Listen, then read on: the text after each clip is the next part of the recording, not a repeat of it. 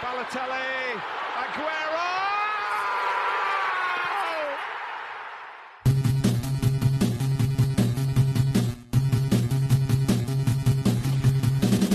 Miller, lovely cushion header. But Gerrard! You beauty! What a head, son! What a head! Hello，各位听众朋友们，大家好啊！欢迎收听新一期的 Free Kick 啊，这期应该是紧跟着我们的上期节目， 我们继续来聊一聊电视剧。呃，上一期我们是聊了一个韩剧《Stop League》，呃，这一期我们回归到呃英国足球这边来，这也是我们呃我们四个球足球迷呃比较熟悉的内容。那么就是在三月中旬的左右，呃，美呃英剧的这个公司 Netflix，它拍了一部叫做《The English Game》的剧。所以说，在我我和 Travis 的隔离期间，也是在我们两位远程好友的在英国的隔离期间，我们应该是都把这部剧给看了，也是很短，应该只有五集。所以 Travis，要不然你来先来说一说，就是你关于这部剧有什么想法？对，今天我们这期我们邀请到还是 Kingo 和庄哥跟我们一起聊这一部剧。The English Game 其实呃，我觉得它跟 The Stop League 比，它的受呃在中国的知名度可能没有那么没有那么高，因为这个去首先 Netflix 这个平台因为某些原因嘛，在国内是看不了的，所以它本来受众就会就会少一些，而且它这部剧的话，不管说它是足球题材也好，还是说它本身其实有点像一个历史剧，历史剧的感觉，它本身的受众都会要小一些，就是跟 Stop League 它就可能是一个职场剧那种感觉类型，就是相比的话，受众会小一些。我这里想说一下，就是其实呃，《The English Game》它的编剧吧，应该是唐顿庄园的编剧。对对对，所以其实《唐顿庄园》这部剧在中国的知名度和流行度还是蛮高的，所以说可能在这一点上也是也也能成为它相也能就是在一个程度上成为他受欢迎的一一个理由吧。呃，我想问一下两位飞行嘉宾，你们是从什么渠道了解到这部剧，然后去把它看了的？我应该是从内德宇泽说这个公众号上面看到的吧，两位足球圈的大佬当时推了这部剧，所以我就去看了一下。我当时是先是在朋友圈看到一个以前体馆的学姐，嗯，他他说他推荐这部剧，然后我当时保存了图片，但是还没有机会去看。就过了几天，很巧，我一个同学借给我一个 Netflix 的账号，然后我登上去首页给我推荐的就是这部剧，然后我就立马点开来看了。嗯、我发现，我发现 Kingho 和庄哥的对于电视剧的获取方式一致性非常强，一个基本是从微博上获取，一个基本是从朋友圈或者是朋友推荐获取。对对对，差不多。然后我们俩还会互相推荐这。部剧，我觉得火确实是从就是从足球迷，就是足球圈内开始火的，就在足球迷之间先火起来。我不知道现在有没有扩大到扩大到足球圈以外。我好像其实说实话，我没有太看到我就是球迷以外的朋友在讨论这部剧。我感觉没有吧，而且我甚至觉得这一部剧，从微博上的那种搜索量来看，还还比不上上面那部《棒球大联盟》。嗯，是这样子的，我觉得其实，呃，我觉得其实像《The English Game》这部剧，它首先，呃，它关照的肯定是球迷群体，就是足球迷这个群体是它最大的受众，这个是没有问题的。呃，还有另一方面就是说，首先我们要注意，它本来是个英剧，那么英剧，呃，它相当于是说，它在一定程度上，它有时候拍给英国人看的这个部分，而足球，现代足球作为英国人的这个社会里面的一个非常重要的传统，应该说，这部剧应该说在英国的受众应该是相当之高的，所以说，嗯，可能相应的在其他的一些地方，呃，比如说像我们中国或者在其他一些地方没有这样子的一个文化传统，可能相对来说受众率就没有那么高，只是局限于足球。哎，对的，当时我看完以后，我去搜索了，嗯、他的官方 Instagram 账号嘛，然后发现我已经有大概两三位英国的朋友，包括有一位老师，他都已经关注了那个账号了。所以我觉得他在英国的受众群体还是可以的。但是我们在英国的朋友也都是足球迷，包括老师，没有，我我说的是外国人，外国人。对对对，这部剧肯定在国内肯定是不能跟棒球大联盟比啊，因为棒球大联盟毕竟还是有我们所谓的流量流量演员。虽然白团长演技很好了，但他毕竟是一个粉丝基础比较在中国粉丝基础比较庞大的。但是这部剧里头，呃，说实话，这些演员哪怕就是主角，我也是真的之前都没有太深的印象。我看英剧还也算是看过一些，但我对他们确实没有没有什么太深的印象。这部剧当时它的宣传里面有强调说，编剧是唐顿庄园的那一个。另外，它主打的一点就是它的演出阵容还是可以的。呃，好像那个呃有一个女女演员，她是《权力的游戏》的，然后那个男主的来头也都还可以的。反正他演出阵容还是 OK 的。包括你说到演员，我又想起了那个，呃，相当于是女主角吧，金金奈德的金奈德对阿尔玛，她她不也是在《唐顿庄园》里面也是一个很重要的角色嘛？她演了。哦，对对对。OK，那我们就来讲讲这个这个剧的，先讲一讲它的剧情吧。我觉得它整个整个剧算是以人和事的冲突去推进的整个故事的发展。然后最核心的事情呢，就是关于主角福克斯苏特所在的球队，他他呃先后在两支球队嘛，第一支是 Darwin，第二支是布莱克本，就是这两支球队和老伊顿人就 Old Easons 的足总杯关于足总杯的一个争夺，我觉得这是他的就是一个主线主线的剧情，没错，对吧？就是我们啊，呃我呃对，我们先介绍一下几个主要人物。就是以防我们等会儿说到的时候大家不太不太了解。第一个就是我刚刚提的福克斯苏特，福克斯苏特是历史上第一个职业球员，是一个苏格兰人。对，然后他在剧中是被 Darwin Darwin 的老板，也是一个工厂主，然后买到了呃花钱请到了 Darwin，然后成为了第一个带薪球员，就是所谓的呃所谓的职业球员。这个在当时的争议还是挺大的。然后第二个，我觉得呃比呃最最主要人物就是 Arson k i n e t 就是金奈德。他是我我搜了一些资料，说他是历史上就是第一个球星，对，就是足球运动上算算是第一个球星。对，然后他是老伊顿人，然后老伊顿人的这个队呢，就是。大家听名字也可以可以联想到，这个队其实就是伊顿公学的一个校友队，就是都是他们都是伊顿公学毕业的。然后大家知道，伊顿公学都是那些非富即贵的那种资产阶级，所以大家也可以很明显的感觉到，这两个队伍其实背后隐含的就是工人阶级和资产阶级的这样的一个斗争。没错，这部剧的矛盾其实不只体现在了阶级的矛盾上面。呃，包括就像刚才说到的，有职业球员和非职业球员之间的矛盾，嗯，甚至还有说就是在现代足球发展过程中，他所遇到自身发展的就是内部内部他自身的一些矛盾。所以说，其实我个人感觉这部剧它主要就是以这些无论是明面上的还是暗线里埋藏的矛盾作为主体的内容来向大家呈现的。就是披着足球赛的外衣，然后呈现了一些历史文化上的一些冲突。嗯，其实第一个第一个隐性的矛盾就是阶级对立嘛，就是刚刚说的资产阶级和工人阶级之间的。其实我觉得，在我看来，我觉得这个算是明面上的矛盾，就是不算隐性。对，其实挺明挺明显的。对，挺明显的。对，这是个表面上的矛盾。对，其实就是这样子的。当时，呃，苏特还包括他的那个。包括他的好友，哎呦，我突然一下忘了那个苏格兰人的名字了。我只我只记得他的姓是 Love。吉米。哦，对，吉。呃，对对对，洛夫，洛夫，对，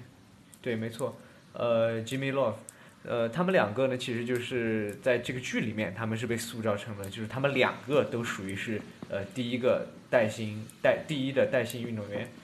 然后在剧的整个表现中呢。也体现了他们的这个兄弟情，然后也体现了他们在各自追随自己不同的职业道路中遇到的一些呃摩擦和事情。就是在这些小小的摩擦，还有这些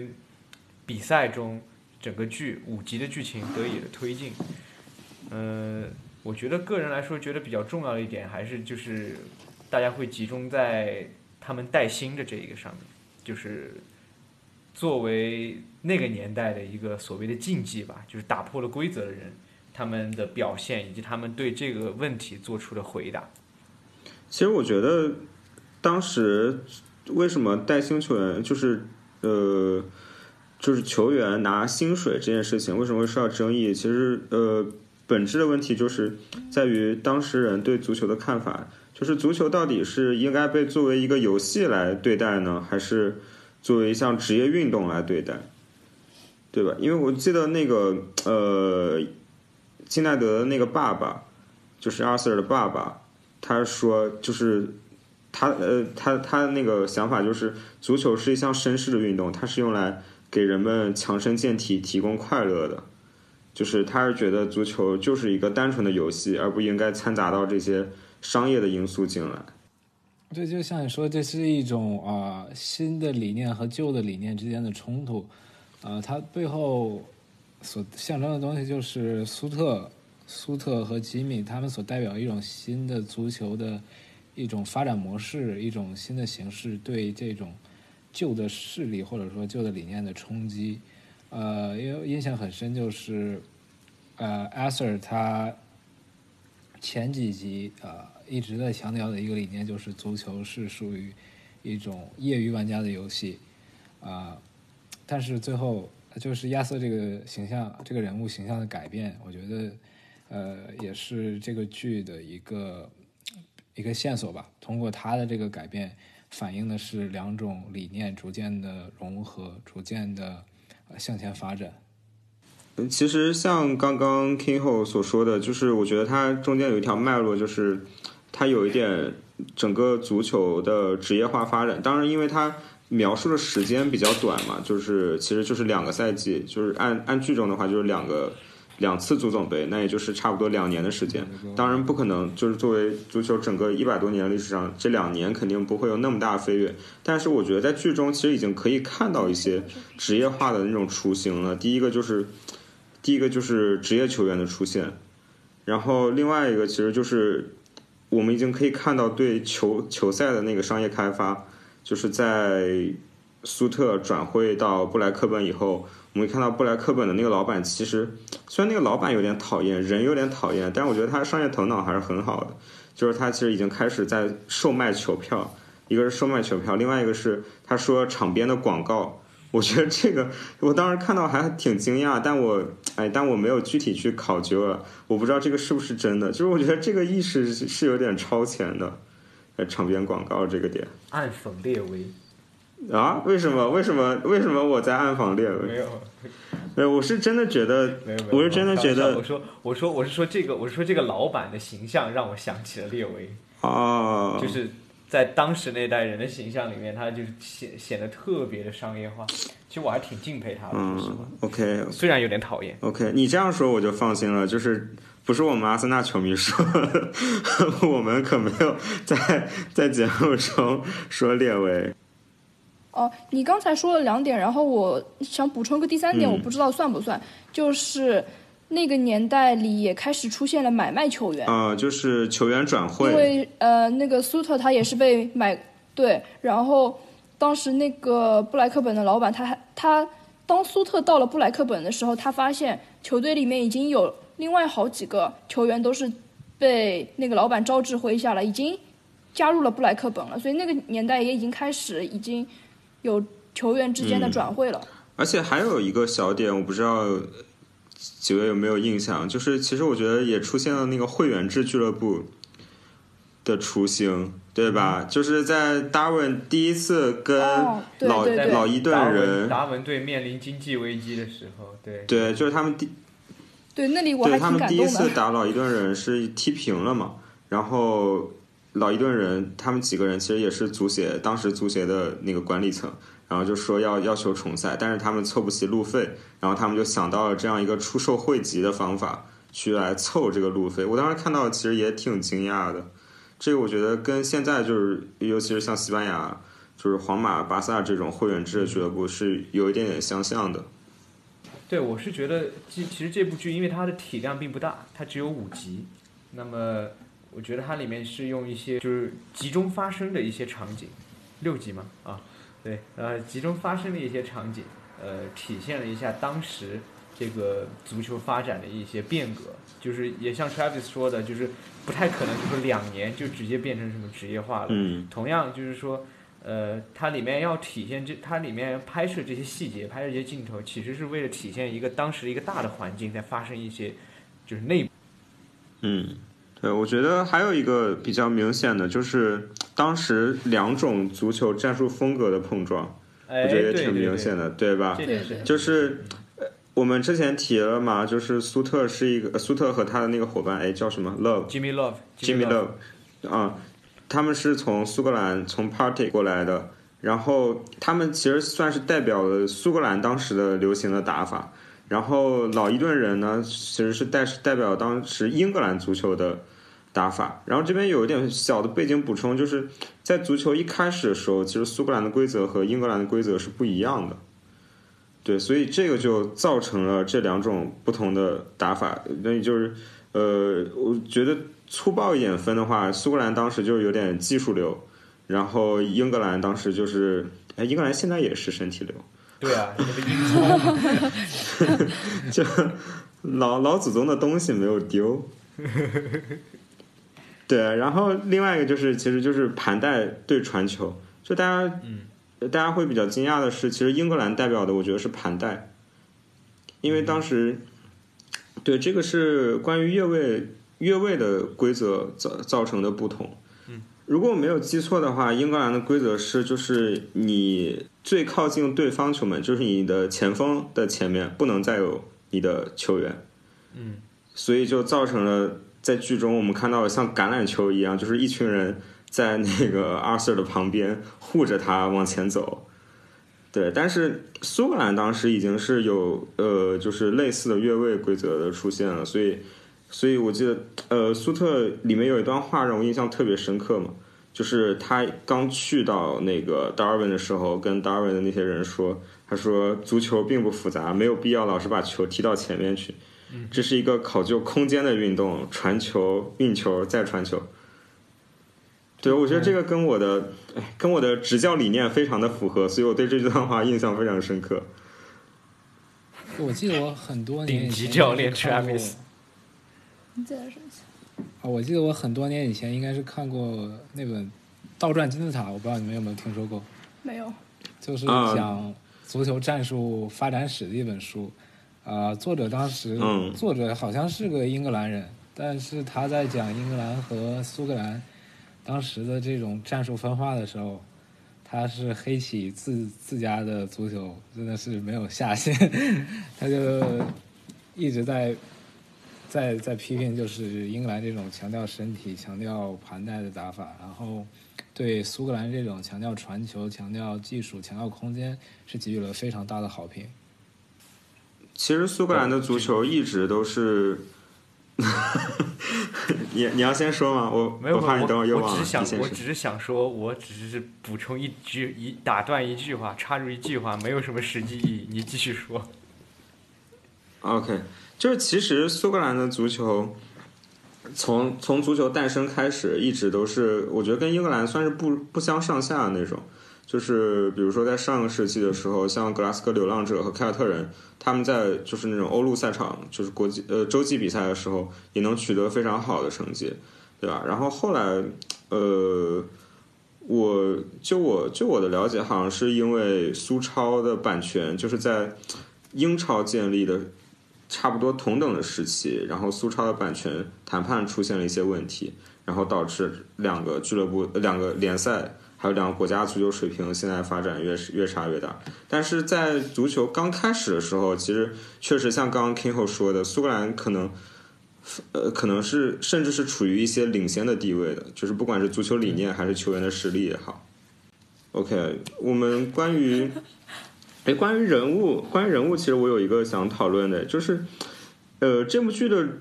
男主，就如果我们非要定一个男主的话，可能是苏特，就是可能大部分人会是苏特，但是在我看完整部剧以后，我反而对就是 Kinet 这个人。就是我觉得他这个人让我觉得更有意思，因为我觉得他在整个在短短的六集里头显示了他的成长是非常明显的。对就是我形容主角的感觉的话，他更像是有一个主角光环那样。对我，我觉得他，呃，他是一个，我反正我我我写的 note 是，他是一个渴望得到认同的丈夫和儿子。就我觉得他，对吧？就我觉得他的这两个身份在这个剧中，呃，他球员的身份也也也也也有球员的身份，但是他球员身份好像没有说有什么，就是他作为一个球员，好像没有什么太多的成长和变化。就是说，他也他他也没有经历那种战术思想的改革啊，或者是什么的。但是他作为一个丈夫，或就是他作为一个哎怎么说资产阶级，或者说他更像呃，或者说就是他他应该类似于足协的管理层了嘛。他作为一个呃这种足球，对吧？足球运动在英格兰的这种领导者，他的体现的这种成长是让我觉得，呃，我觉得是蛮有意思的。你们觉得呢？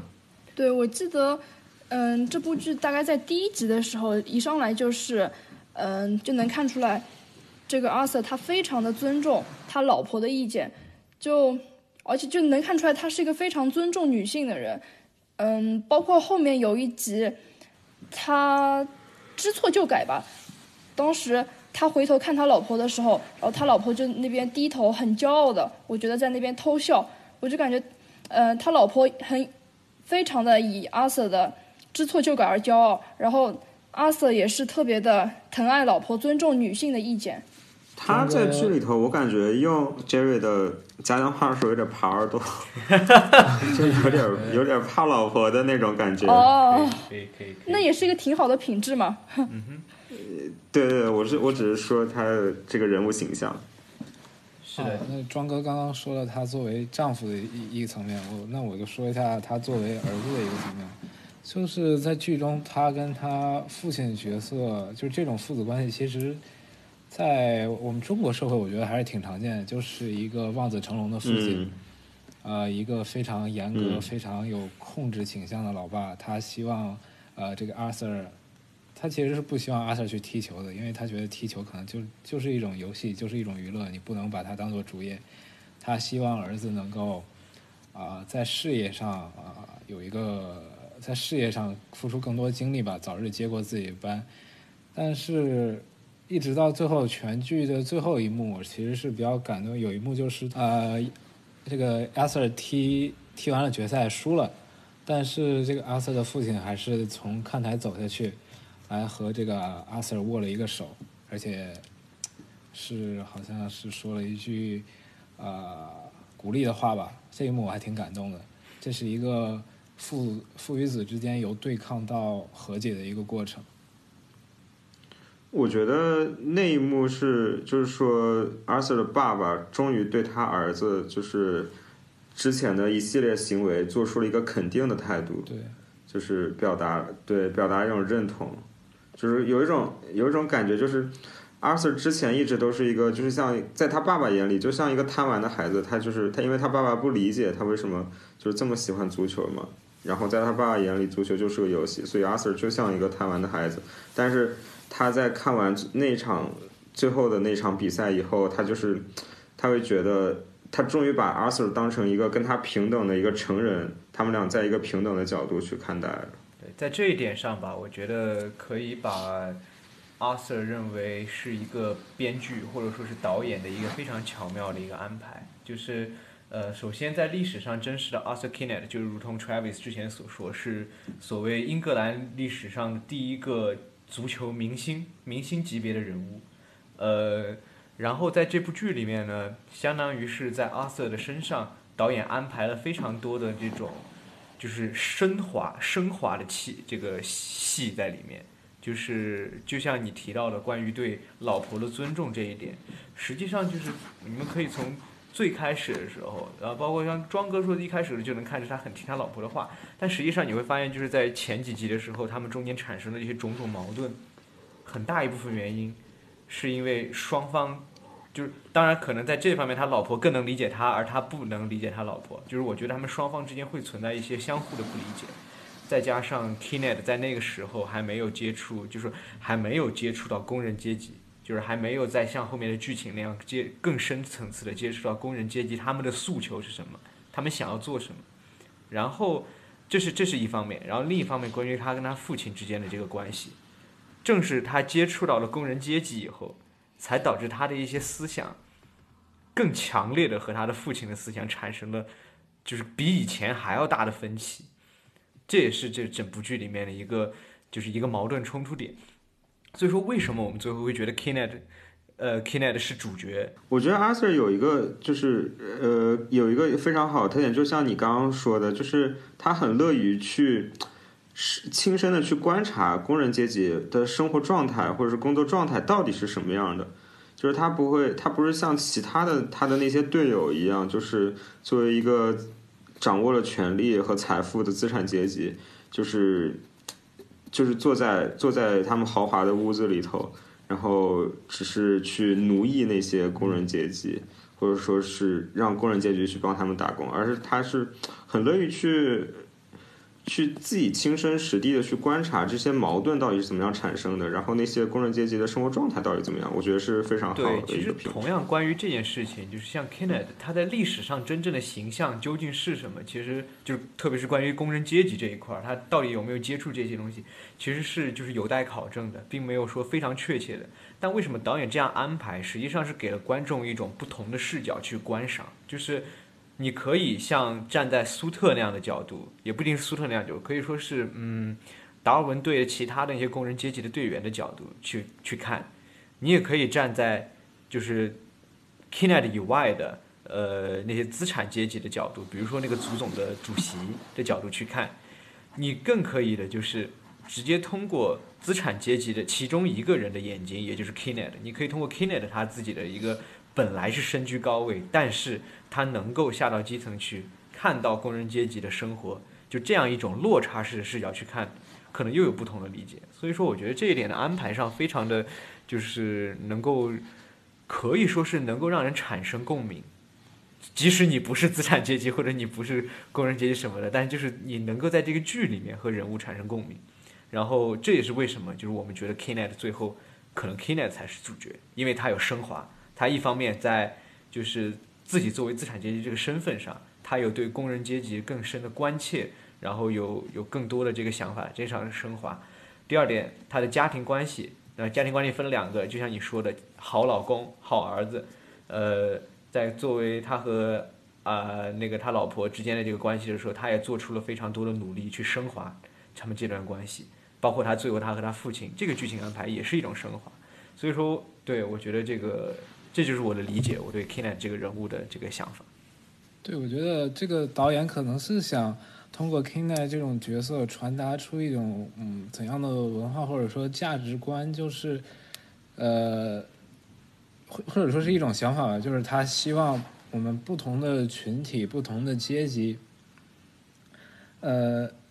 在出现当然出现对立是肯定的，但是在这种对立的情况下，我们能不能放下彼此群体的一些身份、一些成见啊、来去聆听一下不同的声音，来去站在呃一个中立或者说站在对方的角度上去考虑问题。我觉得这是一种呃，它展现的是这一种呃大同世界里面我们应该有的一种观念吧，就是一种能够聆听不同声音的态度。他是一个求同存异的一个形象对，。其实我觉得 Kinet 这个这个人物也传递了一个信息是什么？就是说，呃，其实我们可以想 King 为什么为什么 Kinet 会去会去想要了解工人阶级的想法，然后其他的资产阶级就就并没有这样想法。其实是因为他真的喜欢足球，然后有苏特这样的一个人物，通过足球吸引到了他，然后激起了他的好奇心。所以说，我觉得导演可能想传递信息是什么呢？就是，呃，这种不同的阶级，或者说甚至可能有点对立的阶级，他们通过足球促进足球促进了他们的相互了解。嗯，对，这个是我觉得，我觉得导演导演可能导可能是导演想要传达的一个，就是足球可以作为一个桥梁，作为不同群体之间彼此了解或者说相互认识的一个桥梁。没错，那我觉得这一点上，在现在更更常见，就是太多太多人是因为足球结识的，然后成为了好朋友，就这这一点太常见了。嗯哼对，在特别是你像以前以前像像的 English Game 反映的是一种阶级固化，但是其中的苏特和 Kinet 相当于在剧里面，起码他们是成为了很好，我我认为哈，他们应该是成为了很好的朋友的。然后、嗯呃，就是说，那即使是那反过来看，现在阶级固化这个东西，你要你要说从社会学的角度上去分析，可能还是有，但是就是已经很模糊了，对吧？已经很模糊了。现在基本上都是有一个自由平等的观念在社会上，所以说在这种情况下，足球它所能带来的这个凝聚力，应该是会比以前还更强。所以说，可能也是想体现，就是大家要更充分的、更好的去利用这种凝聚力吧。呃，关于这个工人阶级和资产阶级的矛盾，也是我想说的，就是之前我我之也是我之前说的，就是是一个比较表面上的一个比较比较比较明显的一个矛盾冲突。然后我在看完这部剧以后，因为那个时候我刚刚，相当于我刚刚完成我的一个课程的一个 assignment 嘛，然后那个课程里面其实提到一个很重要的概念，也是我那段时间一直在想的，就是叫做竞赛公平 （competitive balance） 这个这个概念。然后可能是正好我脑海里也想这个，所以我把它和这部剧结合了一下，然后我还发现了一些比较相通的地方，就是呃，你等一下，你是想黑谁？让我想一想。我又是球员，我又是裁判，你怎么踢得过我？你是想黑谁？没有没有没有这个意思，不是 competitive balance，其实不是说所谓的你一场比赛或者说怎么样的你的裁判的公正性，呃，它是一个更大的一个东西，就是呃，足球或者说任何的竞技体育，它作为竞技体育，它有一个内核，就是 the uncertainty of outcome，就是你的结果的不确定性。如果说你每场比赛的结果，因为你实力的过于悬殊，导致你的结果基本上已经很确定了，你的吸引力反而会下降。所以说，在就是你如果想要一个竞技体育得到良好健康的发展，你的这个联赛或者说这个比赛，它内部必须要保持，就你不能说理想化的全部都是一切平衡，但是你要尽量的去维持这个平衡。你可以存在不平衡，但你要尽量去维持这个平衡。这也是为什么现代的足球这个管理层，包括像 UEFA，包括像 FIFA，他们会出台一系列的政策，去限制大俱乐部的呃这个就是就限制他们的发挥，然后去促进小俱乐部发挥。起码在定规则的初衷上是这样子的，这是我的一个想法。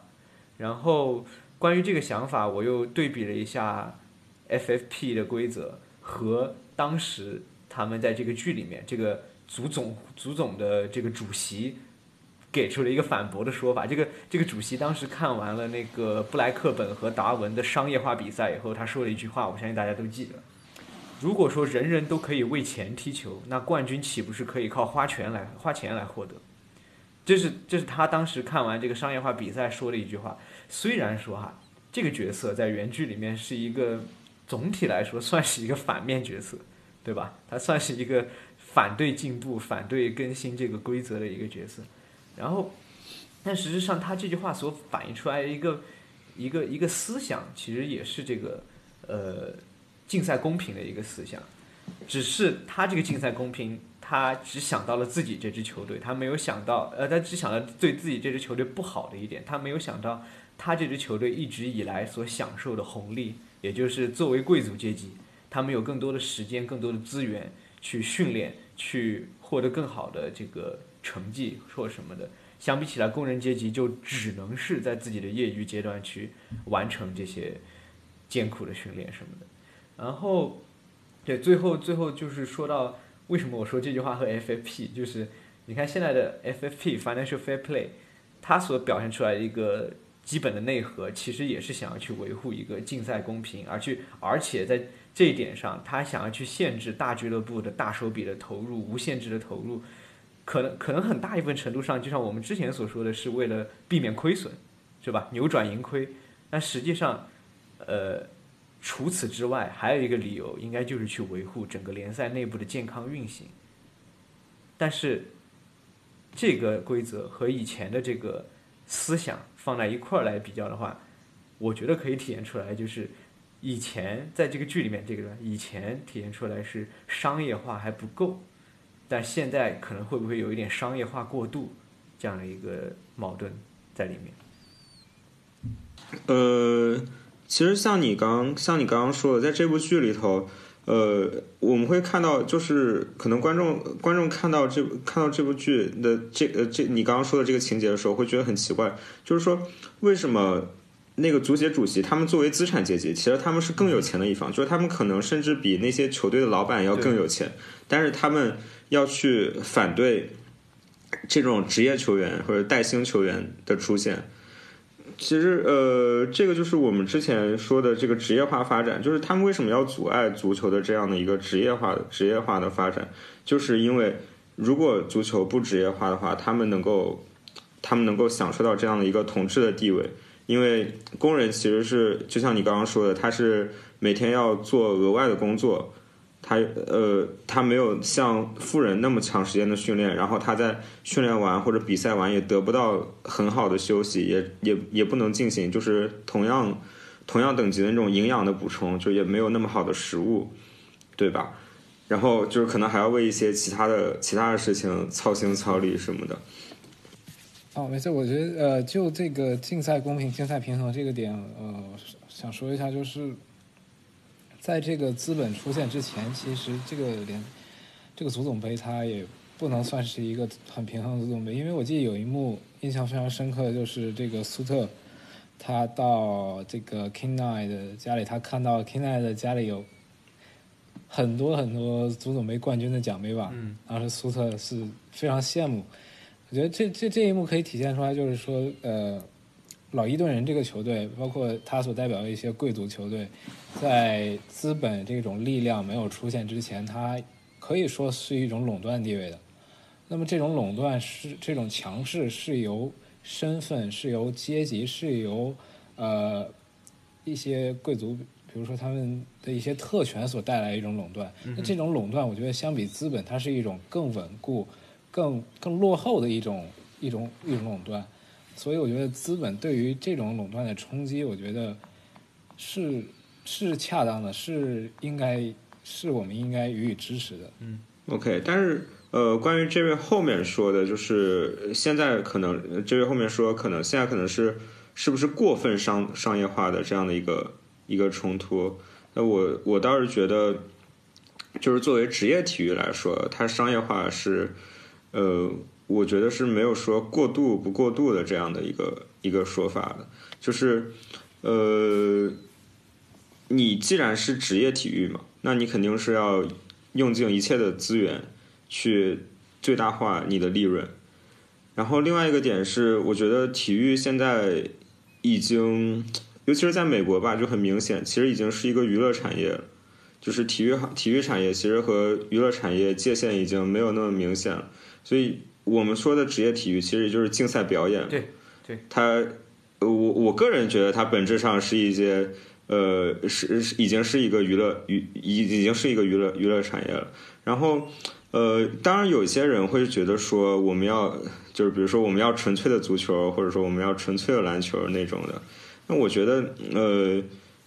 也不冲突吧。就是你也我我们也可以就是培养，比如说校园体育。或者说那种单纯的业余体育去满足一些人这样的需求，但我觉得职业化的话，我觉得商业化的这个潮潮流是不可逆的，而且我觉得也没有那么大的伤害。我觉得是这样，就是可能我也没有表达的太清楚，就是我觉得我想表达的可能也不是说商业化过度，我觉得用词不太当吧。就是嗯，对，的确像你所说，不存在过不过度，只是说存在大家都在谋求自己最大利益。那么，针对竞赛体育来说，就是同样也是回归于我刚才说的竞赛公平这一点上，你要追求自己的最大利益，呃，你得看是短期还是长期啊。就是有些可能是光看了短期的利益，那当然就是，呃，增强自己的实力，获得冠军，获得一个赛季、两个赛季、三个赛季，甚至十个赛季的冠军。长期利益是什么呢？就是这个体育本身，这个竞赛体育本身它的良性发展，那就是。呃，可能需要更高一层，就是比俱乐部更高一等级的这个 governing body 来做调控，就是你这个比赛，你这个运动必须要得到一个健康的一个一个一个一个循环，否则你会丧失流量。就是就跟你所说的，它可能是竞赛表演，既然它是一种表演的话，它表演的质量取决于什么？我觉得。在很就是我也阅读过很多相关的学术论文，他们提到的就是关于比赛的质量，其中很重要一点就是刚才提到的比赛的不确定性。不确定性由什么带来？不确定性由实力的较小差较小差距带来。那么我相信 FFP 可能在一定程度，就是我刚才提到，应该是在一定程度上，它是有这个初衷去调控这一点的。嗯，我觉得在球。在职业足球的商业化这一点上面，不可避免的一个对立就是商业化，去对立传统。因为就比如说，呃，最近近几年最常见的两个例子，一个就是曼城，然后好像再拉近一点是德甲那个莱比锡，就有其他有有些，尤其是可能是曼城吧，就。没有说曼城不好的意思，曼城应该是一个比较典型的因为注入了对他注入了大量的资金以后得了冠军，然后那么其他我就记得其他球队他们有球迷打出一句标语，就是说 You can buy trophy，就是可以拿到用钱拿来买来冠军，但是 You can't buy class，传统你是买不来的。嗯，然后而且尤其是就是前两年那个莱比锡吧，就是直接注入很很多资金以后是。直接冲上了德甲吧，没有记错的话，当时也是有很多球迷各种抨击，我记得。所以说，你对此有没有什么看法？呃，我我的话是，我自己是阿森纳球迷，我没钱，然后我我很羡慕人家呀，我也想让我的老板给我来点钱，但是就是怎么说呢，就是总有点羡慕嫉妒恨呗。人人家有钱拿了冠军，然后。可是我没有，然后我也想让我的老板给我的球队投点钱。呃，但是我稍微稍微稍微插入一下，因为因为正好我的这个毕设的题目是关于商业化和职业化的研究，所以其实我想先纠正一个概念，就是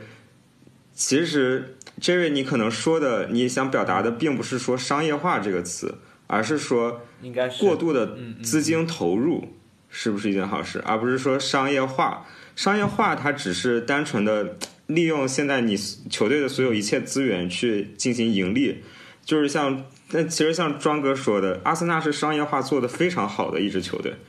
他可能是英超最我明白我明白就是商业化做的最好的球队之一。用词没用对，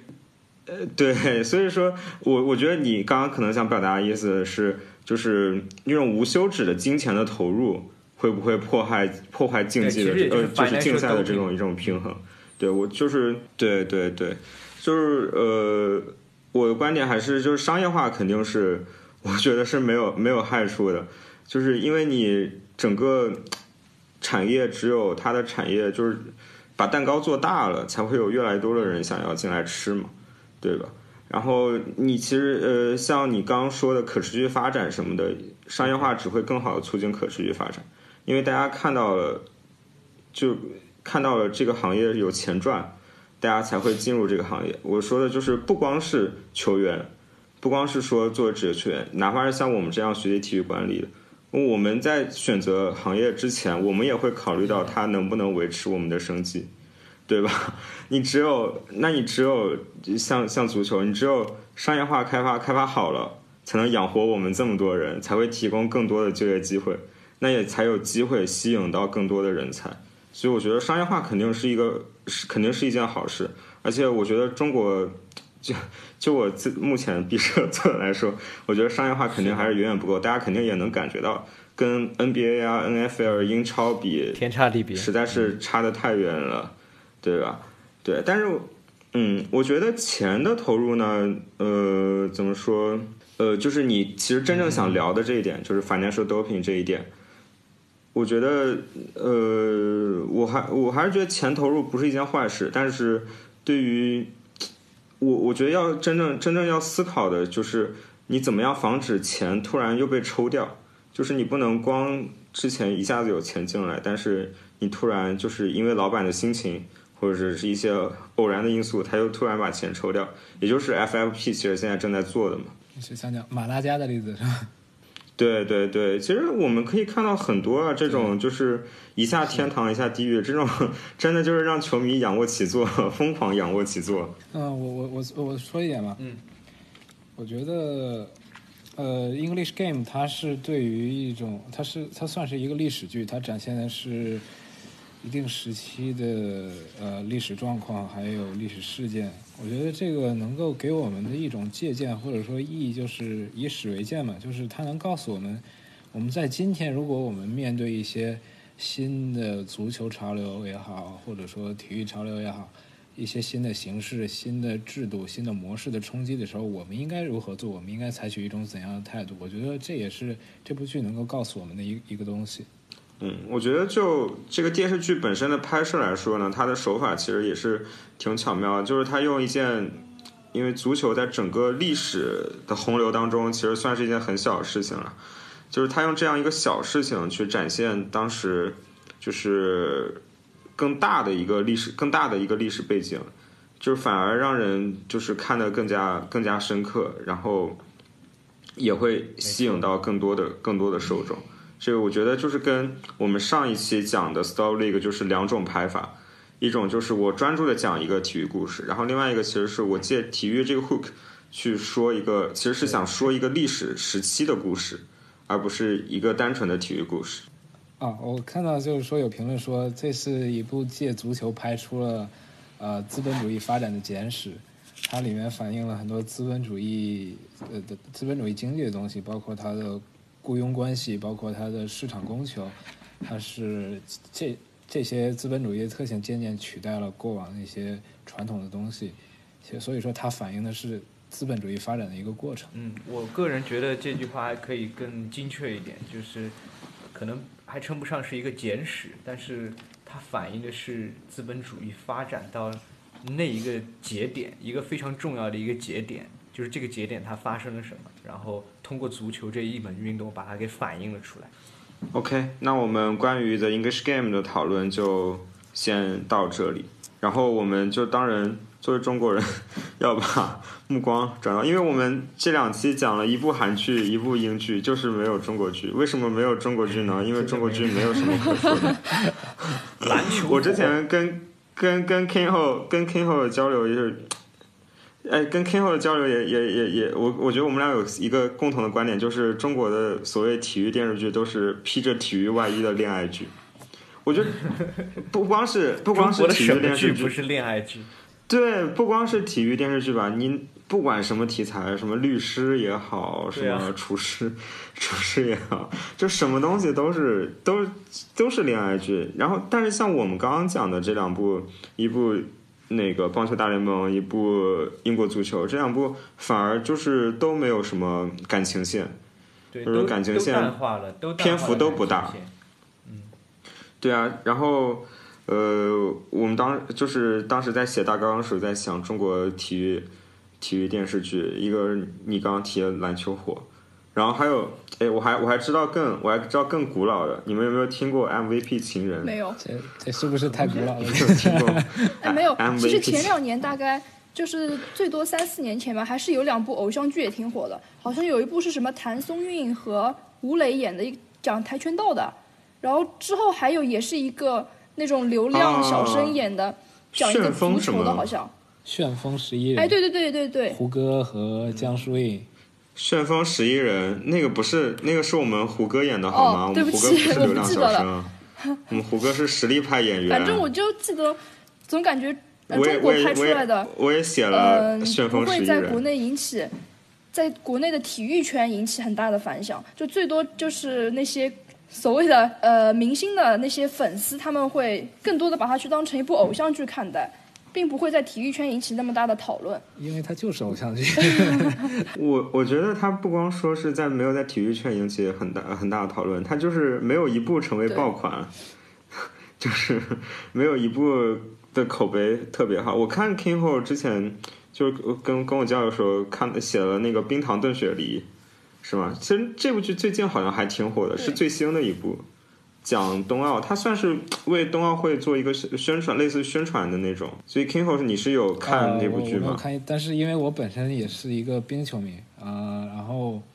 我我就尝试去了解一点，你一个冰球迷都没有看 因为我看到我很多冰球圈的朋友，呃，我看之前已经看到他们在微博上面疯狂的吐槽，所以我放弃了去看的这个想法。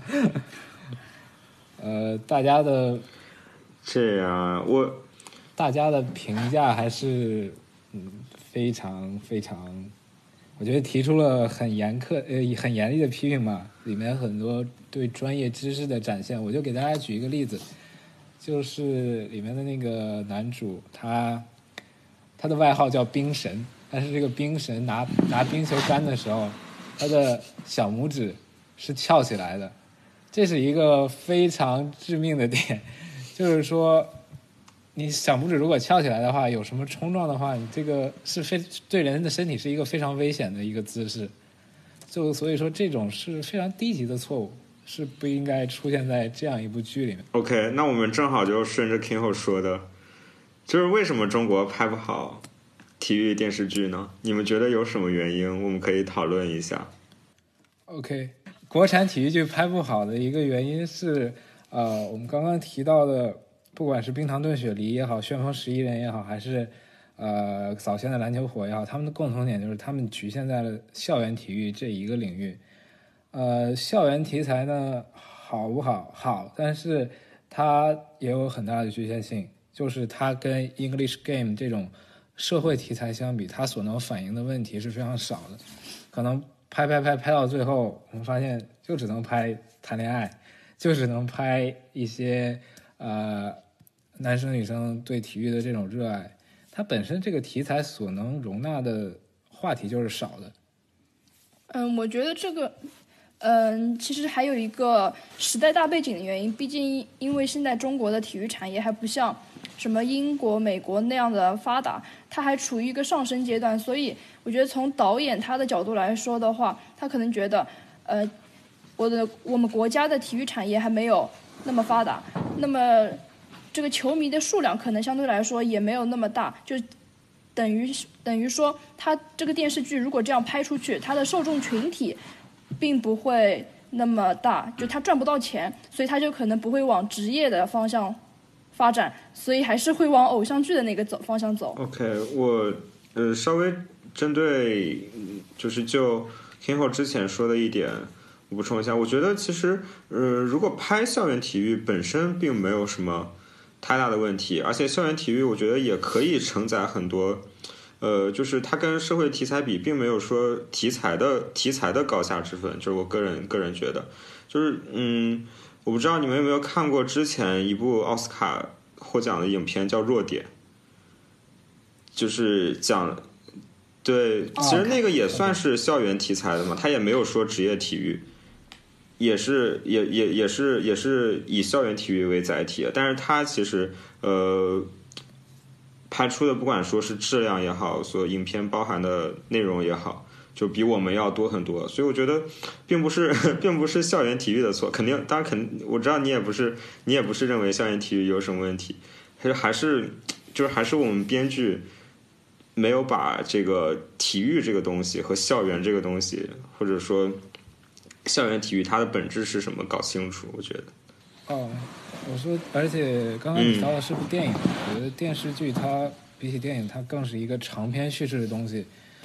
它对于嗯导演讲、呃导演、编剧讲故事、原故事的能力，嗯我觉得要求是更高的，所以也是对主创人员一个更高的挑战吧，我觉得。这个你觉得呢？你觉得拍不好有什么原因？其实我觉得，我觉得最重要的，就我个人观点里面，我觉得最重要的还是因为积淀不够，就是还没有这体育产业，体育产业在中国的这个文化方面吧，就体育文化这方面积淀不够，因为呃，即使即使我们现在拿出一些，比如说中超的一些职业足球俱乐部，或者说甚至以前甲 A 时期，呃，就是比较激动人心的那段时期。呃一些职业俱乐职业足球俱乐部和他们的球迷之间的故事，即使是这样的故事，在现在这个所这个我们中国的这个娱乐娱乐圈或者说什么大背景下，也是一个非常小体量的，就是呃，再相比起欧美这边的体育文化来说，一个是我们的国家虽然现在在发展体育这个全民体育啊，这体育意识什么的，但其实总体上来说，在整个国民对体育这个东西、这个概念的认知上，我们还是存在一定的缺，就相比起来，我们肯定是存在一定的缺陷，就意识不到体育它的价值，我是这么认为的。所以说在，呃，如果说你要把它放到什么国产剧啊，或者说电影里面的话，很有可能它拍出来的内容就并不是我们这些，就我现我们现在就自诩一下是体育人吧，就并不是我们这些体育人所期待看到的内容，而是剧的受众所期待看到的内容。能明白我的意思吧？就是他们的受众其实并不是所谓的体育群体。对，我想，我想，我想顺着 Jerry 说一点，就是他提到我们对体育价值的认知的这个问题，可能长久以来啊，就国人对体育价值、体育意义的认知，就是停留在两个层面，一种是非常高的国家层面，我们认为体育是一个呃为国争光，是一个争金夺银的东西；另一种就是我们个人层面，体育是一个强身健体，是一个锻炼意志的这么一个东西。那对于中间，它在社会层面这一个意义，它如何，它对它在人与人之间相处关系，它在不同群体、不同社群之间所扮演的角色，他有他在这一层面上有什么意义，有什么价值？我觉得我们的思考是和认知是不够的。OK，我觉得其实刚刚 Jerry 还提到了一点，就是，呃，就是我我我我感觉你刚刚也说了一点，就是呃，你觉得我们体中国的体育它没有所谓的大 IP，是吗？可以这么说吧？就是，就对，就是没有像美国那样。但是，嗯，我觉得一个是，其实我觉得中国体育应该是有大 IP 的。其实我在说完这今年因为其实我在说完这句话，其实我也想了想，我觉得有，但是就是没有人把它挖出来，没有没有做这个主流人不，其实其实有一个大 IP，如果不是因为疫情，应该已经上映了。嗯，有一个电影叫《中国女排啊，对对对对对对对，是的，哦是的，没错。》，对吧？但是而且这部剧据说适应的效果还可以，嗯我觉得这个算是这个算是一个大 IP 了。没错但我觉得另外一个方面来说呢，我觉得体育它真正呃，至少至少对我来说吧，就我个人而言，它真正让我让我非常感动或者说印象深刻的，反而不是那些大 IP 故事，而是那些小人物的故事。没错对，但是但是呃，就是从另外一个方面说，我们就是像你刚刚说，我们作为体育人，就我们没有把这些故事造成足够的传播量，就是没有传播到足够多的受众。其实这个算是我们的责任，我觉得。就是我觉得，呃，一中国体育不管说它的竞技水平怎么样，但是它一定是有很多可以挖掘的好故事的。没错，但是我们现在确实缺乏挖掘这样一个背后故事的能力。然后另外一个另外一个方面呢，就是我还是 作为一个 Jerry 所说的体育人，我还是想辩解一下：难道体育电视剧拍不好就是我们体育人的原因吗？明明有很多也是这些拍电视剧的人的原因。好，我觉得一个是，一个是一个是演员，就之前我们其实已经说了，那个编剧和导演，对吧？编剧和导演能力匮乏，其实演员也有很大的问题啊。就是你看，像《Stop League》棒球大联盟里头那几个演演棒球呃棒球选手的那几个演员，他们真的就是在拍这部剧之前，真的去练棒球，真的就花很多时间去练棒球，但是。就就我们现在看到的中国的体育电视剧里的那些流量小生所展现的演演，就是竞技专业水平来说，实在是实在是太次了。我觉得我们可以请鹿晗来拍。哎，对啊，其实我哦一，直、可以可以，我一直很期待啊，就是为什么不能找一些就是对那个运动真的有热爱或者说有基础的？因为鹿晗太贵了吗？有可能，鹿晗是不是拍过《甜蜜暴击哦，好像是。哦，对哦，他跟关晓彤的定情之作，天啊，Kingo，你真的知道好多。没有，如果你以后某个导演开，嗯，打算拍一部讲曼联主题的电视剧，我估计鹿晗会降片酬来拍的但是你。为什么？但是为什么但是一个中国的导演会拍曼联主题的电影？但是要拿到曼联的 IP 授权也很 也很贵。是啊，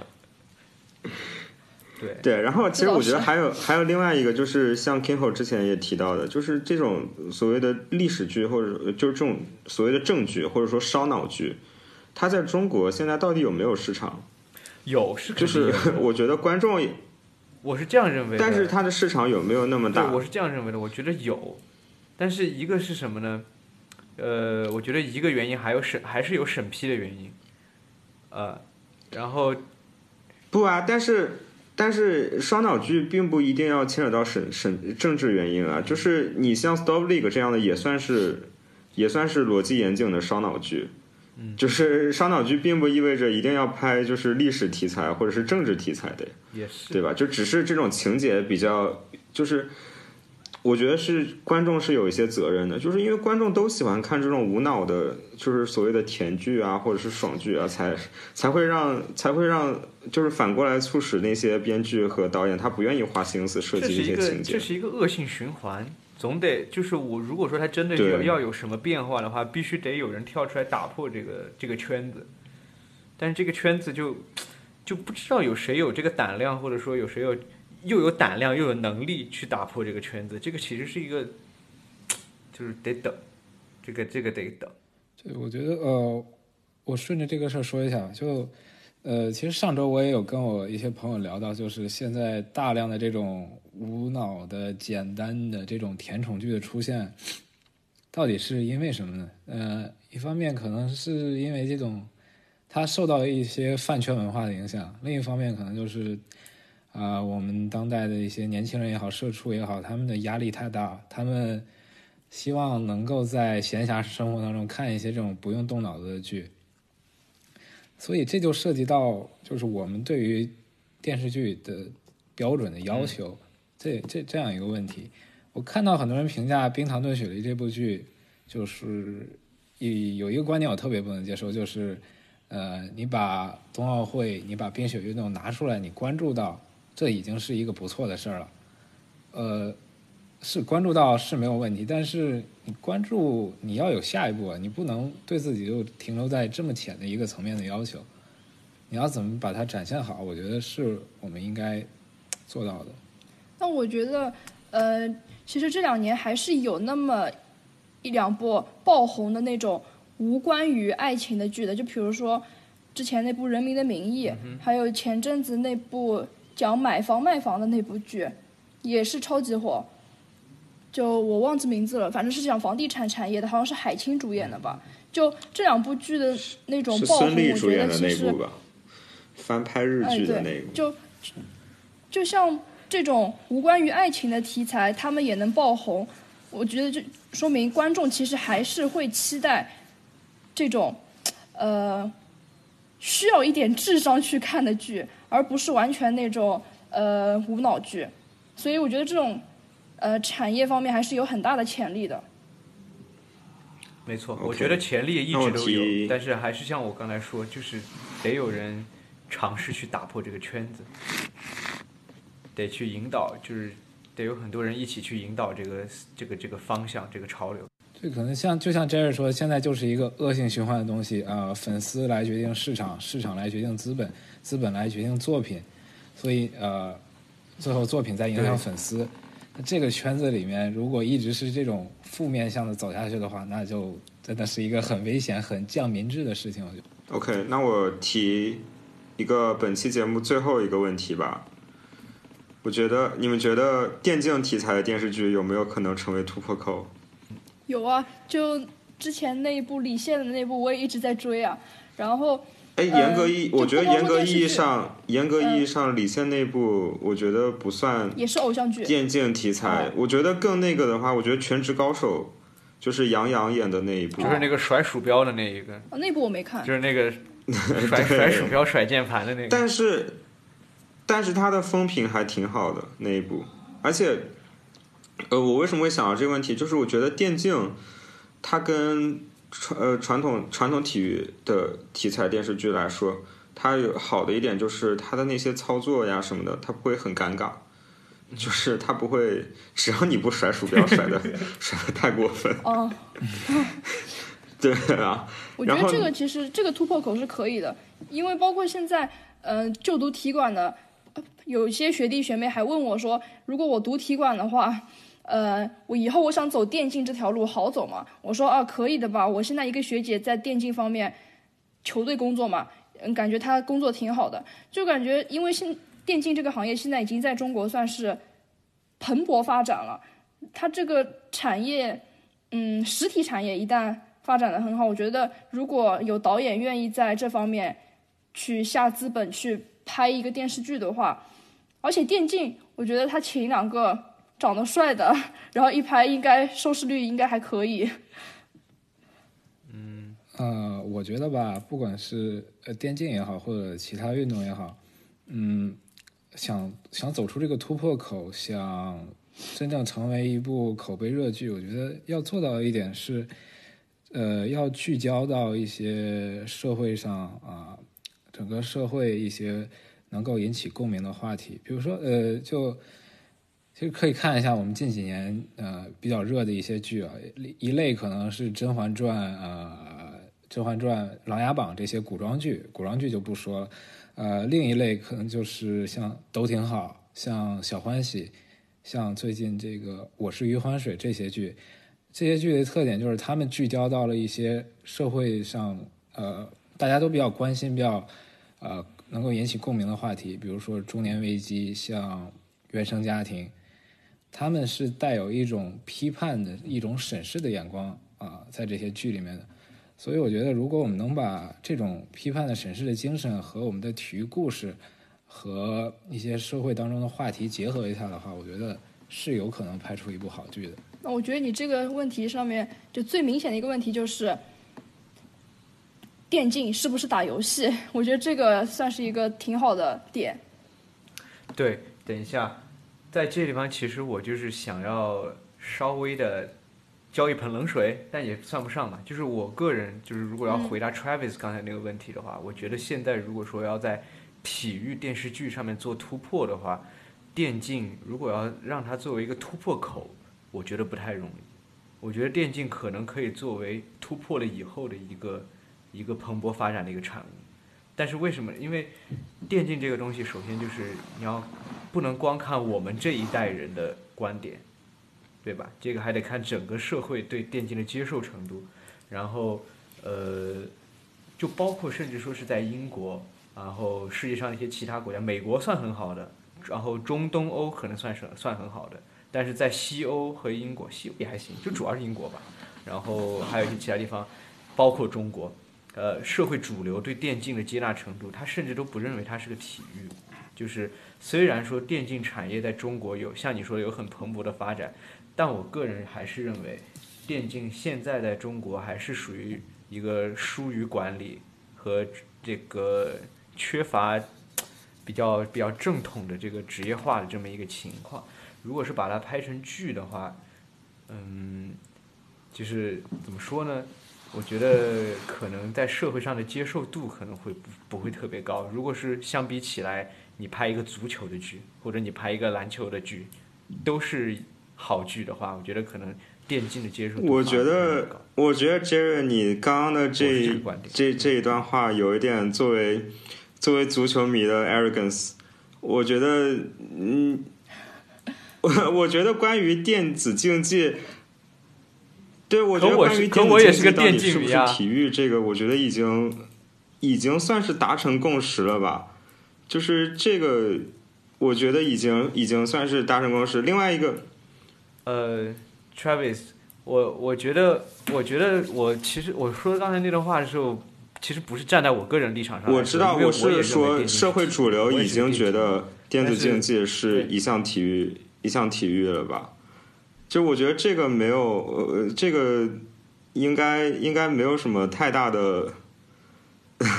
我不知道吧？我觉得，我觉得我们的环境可能不太一样，反正 我觉得，呃，我觉得首先电子竞技现在不管是在国内还是在国外，我觉得已经是被广泛认可为是一项体育运动了。不管是官方组织也好，还是民间的这种呃，就是主流观点，社会的主流观点也好。然后另外一个你说的职业化这个，我觉得，呃，比如说就英雄联盟来说，我觉得它的职业化程度已经相当高了。我觉得真的不比，而且它的商业价值什么的，已经真的不比我们所谓的中超要低很多。尤其是在现在这种疫情期间，就是大家可以感觉的尤其明显。你现在只有电竞的线上赛可以进行，对吧？就是电竞已经已经在体育世界中异异军突起了。我们也可以考看看到很多，你像很多很多报道的标题都是其他的体育赛事都停摆了，只有电竞赛还在进行。就是其他的体育赛事，那就说明电竞也是一项也是一项体育赛事。然后另外一个是。嗯，而且我们可以看到现在，哦，我说我们可以看到现在一个趋势，就是很多这种传统的体育联盟，它都是在一个向电竞拥抱的一个趋势，他们纷纷开设了自己的电竞赛事，像 NBA、NHL、NFL，包括 F 一这些，其实都是有自己的电竞比赛。对，呃，然后另外一个，我是觉得为什么我会提这样的一个问题呢？就是我觉得电竞，呃。它现在，它现在的，因为它是一个互联网的产物嘛，他现在的电竞的从业人员本身就是跟传统体育相比，它就更具有互联网思维。你可以感觉到他们拍的，就比如说他们拍的那种片子，就是哪怕是这种战队的周边，或者说就比如说英雄联盟这种 S 赛的纪录片，它已经制作水准已经有相当高的制作水准了。但是我们在传统体育。的这些球队就在中国中超球队啊，CBA 球队，你还没有看到这样的片子有出来，不管是短片还是长的纪录片都没有。然后另外一个呢，就是我你刚你刚刚说的，就是这位刚刚说的，就是在中国，他的电竞爱好者的年龄层还并分布并不广泛。但我觉得这个它也有它的优势，就是它的性别分布很广泛，电竞的女性爱好者的比例是要远远。大于其他的传统体育的，那女性爱好者本来也是本来也是电视剧的 本来也是电视剧的受众，所以我觉得这个可能会成为一个 hook，就是电竞可能会成为这样的一个 嫁接桥梁，让更多的女性去关注到竞技，关注到体育。对，这个是我想，呃，这个是我个人的一些观点。OK，大家还有什么要补充的吗？呃，其实。我我想我想就是最后再把最开始提到的那个，就是关于关于那个动漫这个这种这种也算是就是半半剧不剧的形式给聊一聊吧。哦，对对。因为为什么为什么我想提到就是关于动漫这一方面，其实就是有的时候你说你关注关注电视剧，它对体育产业的推进，或者说关注电影对体育产业的推进，其实呃动漫对于更年龄层次更低一点的，这个更加年少，比如少年少女这这个年龄阶段的人，他们的这个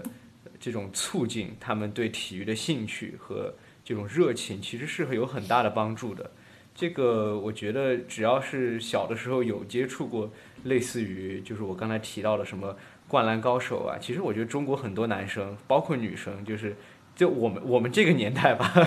这个九九五后吧。或者说甚至九零后吧，这个接触这个应该算算是影响比较深的一代，就是呃打篮球啊什么的，然后再往前看那个热血足球的，我相信应该也是非常大的一批人，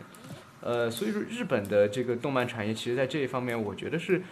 呃做出了一定的效，就是它有一定的效果。然后虽然它跟电视剧比起来，就是说它在整个社会。呃的中层阶级的这个推进和这个引导还是差一点，但是起码它可以，我觉得它有一定程度上它能够培养一个一个一个社会它的最年轻的那个群体，从小就养成热爱热爱体育活动的一个一个一个思维，我觉得是有用的，就是包括呃我大学期间，其实我除了踢足球我还打打排球，但是。就是虽然打的也不多吧，但是我认识的很多排球队的队员，他们其实是就正好那个时候最火就是排球少年，就当时也是一个日本的日本的动漫，然后他们就天天围在一起一边打排球，打完排球下午就聊排球少年，其实就是这是一个相互促进的一个过程，就是不仅它可以影响到，呃，比如说更小一更年龄更小的一个一个一个群体，甚至也可以影响到就是本身在参加这个体育活动的群体，会促使就是更加热爱这个体育运动，所以说我觉得是有一定效果的。嗯那我觉得不管是呃动漫还是电视剧，它作为一种文化产品、一种传媒产品，它它最终的目的和责任是要把体育的文化、体育的价值，让它出圈，让它传打破这种次元壁，传递到其他各个圈层，更多的受众。呃，我觉得，呃，我们的在拍在拍这样剧的时候，主创人员就可以真的想一下。自己希望看到什么样的东西，希望观众看到什么样的东西，啊，我觉得把这个问题想清楚的话，我觉得拍出一部好剧其实不算太太困难的一件事。对，虽然就是我刚才说到的那几部动漫，如果说在有些特别就是年龄大一点的人看来，就是有点太过于中二，就比如说剧情什么的，就日漫的那种热血风嘛。但其实想，如果仔细想想，其实这种对。体育运动充满着热情，对竞技充满这种热血。其实，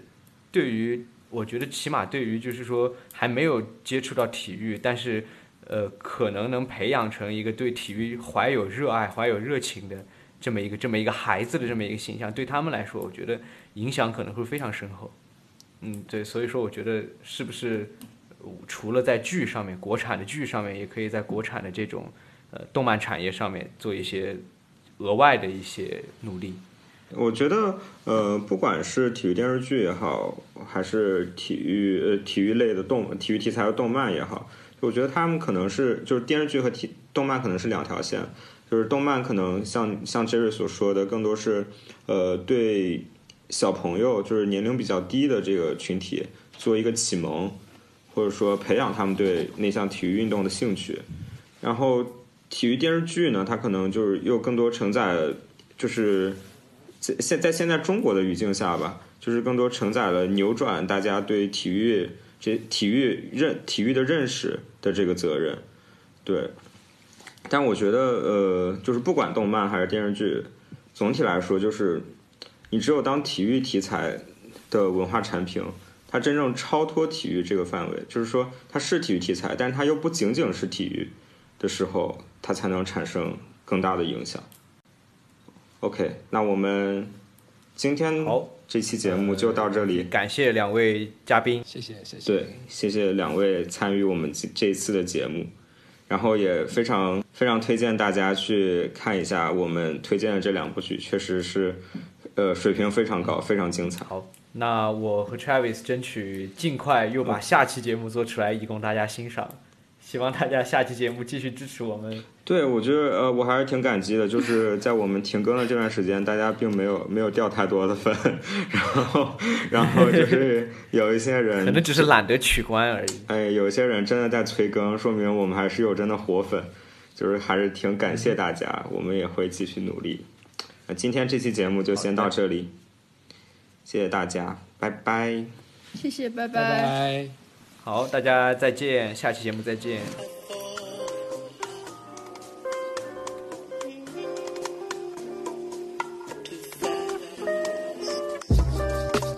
goes for Mrs. What's her name? I noticed something changed before the money came, but you got real shady. Aftermath. I was past reminiscing over our past, claim you don't remember it. But when I told your friends in the most intimate details, now you wanna censor shit, trying to fix the bits and pieces of what's left of it. But even when it's fixed, it's so delicate. True love is so hard to find. And they say that once you found it, you lost your mind. Even some of my niggas done grew apart with time. Truthfully, I needed the space. You're far too kind. I guess I gotta let it be. The kid said I got a big year ahead of me. Jack told me that the world to see eventually. And even my worst enemy is praying for the best for me. Dreams money could buy. When you fall in love and realize your love was a lie. And I guess that it was lust that flooded my eyes. Slim waist, thick cake, lovable thighs. That on the name of King. I'm a first class nigga. Coach told me you ain't make the team. Fuck chasing cheese, homie. I'm chasing dreams and fans make up for the rest like Maybelline.